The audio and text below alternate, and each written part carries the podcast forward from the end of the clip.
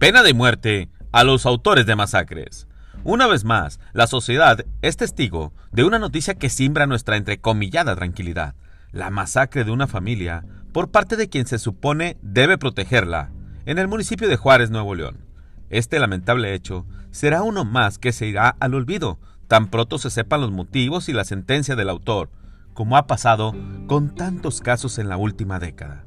La situación económica, el estrés, las drogas y la infidelidad han sido algunas causas que han motivado a los autores de estas masacres a terminar con la vida de sus seres queridos.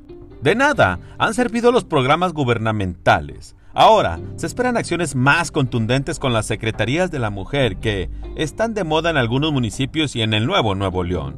Urge evitar la violencia contra las mujeres y los niños, y no olvidemos las masacres perpetradas por la delincuencia organizada contra inocentes.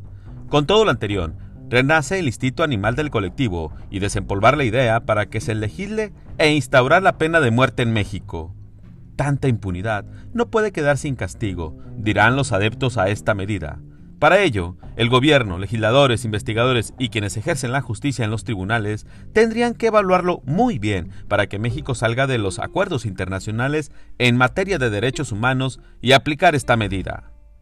Ante hechos irreversibles contra inocentes, ¿usted está a favor de que se legisle a favor de la pena de muerte? Duro como la roca, su servidor, Efren Andrade.